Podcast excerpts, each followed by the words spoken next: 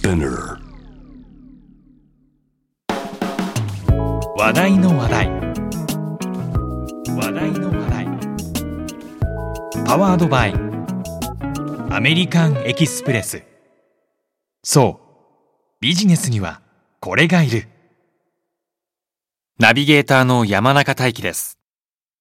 この番組は知れば誰かに話したくなる。次に誰かと話す時の話題になるトピックスをお届けします内容が気に入ったらぜひあなたの頭の中の引き出しにしまってください。話題のストックが増えれば、ビジネスシーンでも、プライベートでも、どうしよう、話すネタがない、と焦ったり、困ったりせずに、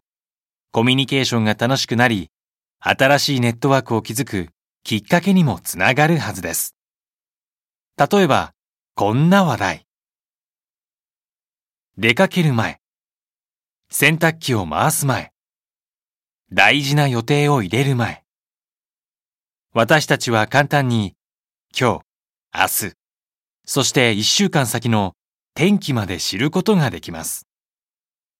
今や当たり前のように毎日チェックをする天気予報。あなたはどうやって天気予報が生まれたのか知っていますか？今日は天気予報の歴史についてお話ししましょう。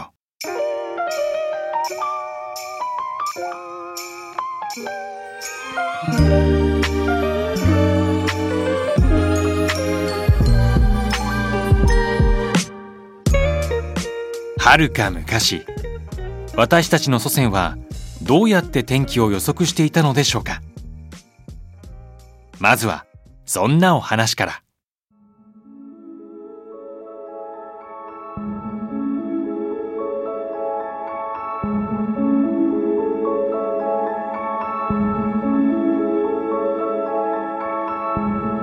天気にまつわる最も古い書物は紀元前350年頃古代ギリシャの哲学者アリストテレスが書いた気象論であると考えられています。雨や雲の動き風についてはもちろん流れ星や天の川など天文現象についての観測も書かれていましたが現代のような緻密なデータから先々の天気を予測するような内容ではありませんでした。私たちの祖先が行っていたのは空の様子や雲の形や動き風の吹き方など自然現象と自分の経験値から天気を読む観天望気例えば夕焼けが綺麗だと次の日は晴れ。太陽や月に傘がかかると雨が降る。ツバメが低く飛ぶと雨が降るなどです。皆さんもきっと耳にされたことがありますよね。もっとも天気予報がある現代でもゲリラ豪雨や雷など悪天候から身を守りたい際や天気が変わりやすい登山などのシーンで寒天望気の能力は大いに役に立つと考えられています。江戸時代の頃の日本には天気を読む能力に長けた日和見と呼ばれる人々もいました。雲の動きや風の状態を感じやすい小高い丘や小さな山の上で天気を読み主に船が航海に出るのに安全なタイミングかどうかを見極める今でいう気象予報士のような職業です。長い間勘や経験に基づいて行われていた天気の観測が科学の力によって飛躍を始めるのは17世紀に入ってからです。イタリアの物理学者トリチェリによる水銀気圧計の発明やイギリスの科学者ロバート・フックによる温度計や雨量計風力計などの発明によって気象にまつわる多様なデータが測量できるようになります。世界初の天気予報は1853年に始まったクリミア戦争がきっかけで生まれました。当時イギリスと共にロシアと戦っていたフランスの戦艦は黒海で発生した嵐によってあえなく沈没してしまい大きな損害を受けます。天気を予測できていればこんなことにはならなかったかもしれない。そう考えたフランス政府は同じ鉄を踏まないようパリ天文台の台長を務めていたルベリエに天気に関する調査と研究を命じます。ルベリエは天気図を作り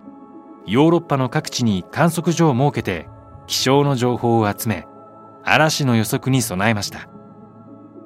これが天気予報の始まりであると言われています。その後天気予報の文化はヨーロッパを中心に浸透していきます。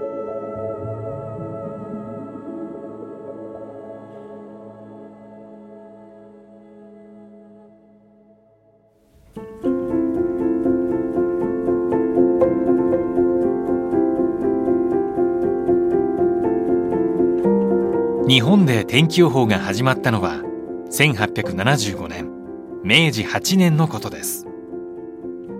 鉄道関連の仕事で日本を訪れていたジョイネルというイギリスの測量技師が深く関係しています。当時のイギリスでは世界でいち早く新聞に天気予報が掲載されていました。イギリスはいわば天気予報先進国。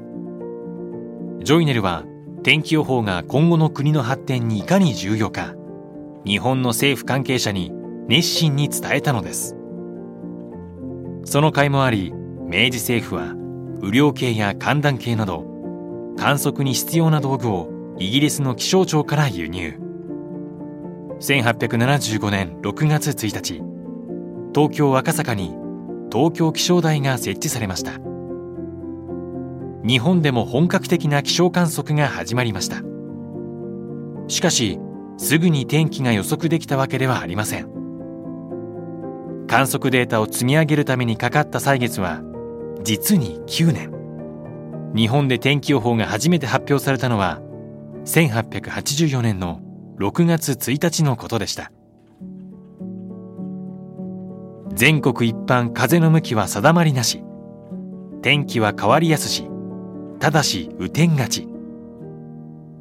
これは一定の地域に対するものではなく日本全国に対する予報です。当初観測値の数が少なかったこともあり予報の精度は低く曖昧な情報でした。さらに予報が掲示されたのは東京の交番に限られていたため情報を入手できるのはほんの一握りの人でした。今でこそ欠かすことのできない天気予報ですがその歴史はとてもひっそりとした形で始まったのでした。やがて天気観測士の育成も進み日本全国に観測所が設けられるにつれて観測のレベルも徐々に上がっていきます。1925年にラジオ放送が始まったことで天気予報は多くの人や地域に伝えることができるように。1950年代のテレビ放送の開始によって天気予報は日本人の暮らしに欠かせないものとして定着します。1959年にはコンピューターを導入して天気の予測を立てる数値予報が。そして1974年には地域気象観測システムアメダスの運用が開始。1977年には静止気象衛星ひまわりが打ち上げられ翌年から本格的な観測がスタート。宇宙からの気象観測ができるようになり日本の天気予報のレベルは大幅に向上しました。天気予報の歴史は科学技術の進歩の証結晶といっても過言ではありません。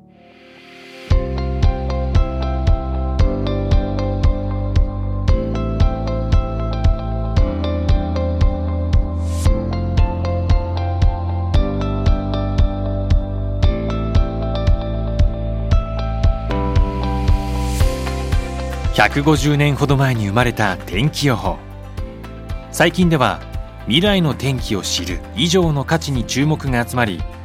ビジネスや新しいライフスタイルの形成にも活用されていることをご存知ですか？例えばヨーロッパではインターネットと連動させその日の気候に適したアイテムの屋外広告をファッションブランドが展開するなど気象データを活用したビジネスプランが生まれています。さらにピンポイントのエリアに向けた天気予報や数分後の雨の予測ができる雨雲レーダーのアプリなど天気予報のサービスの細分化も始まっています。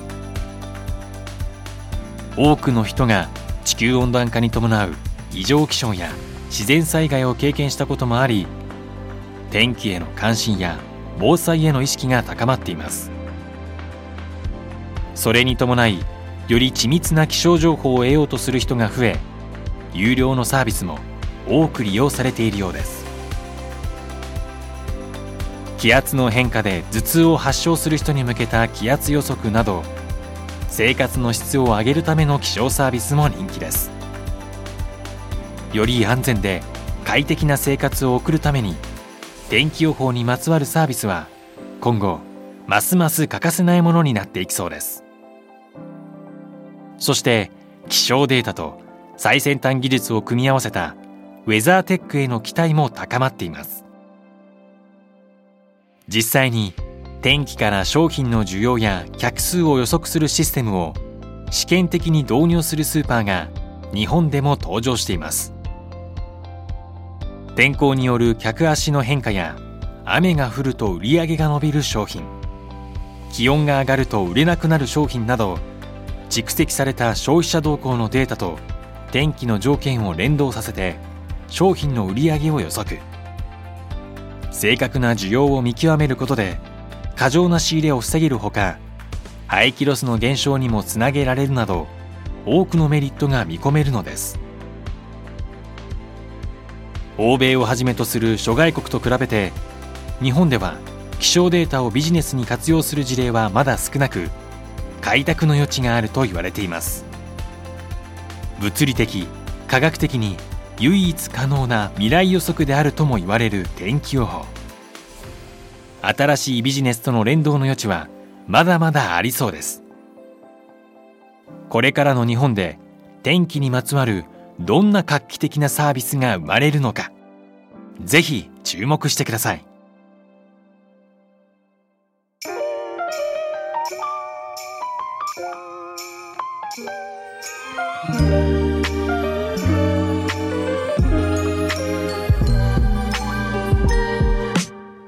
かがでしたか？もし気に入っていただけたらあなたの話題の引き出しに今日のトピックスをぜひ追加してください。この話題から始まるコミュニケーションがビジネスでもプライベートでもあなたの新しい扉が開くきっかけになりますように。次回のテーマはルーティン。大切にしている習慣についてのお話です。お相手は山中大輝でした。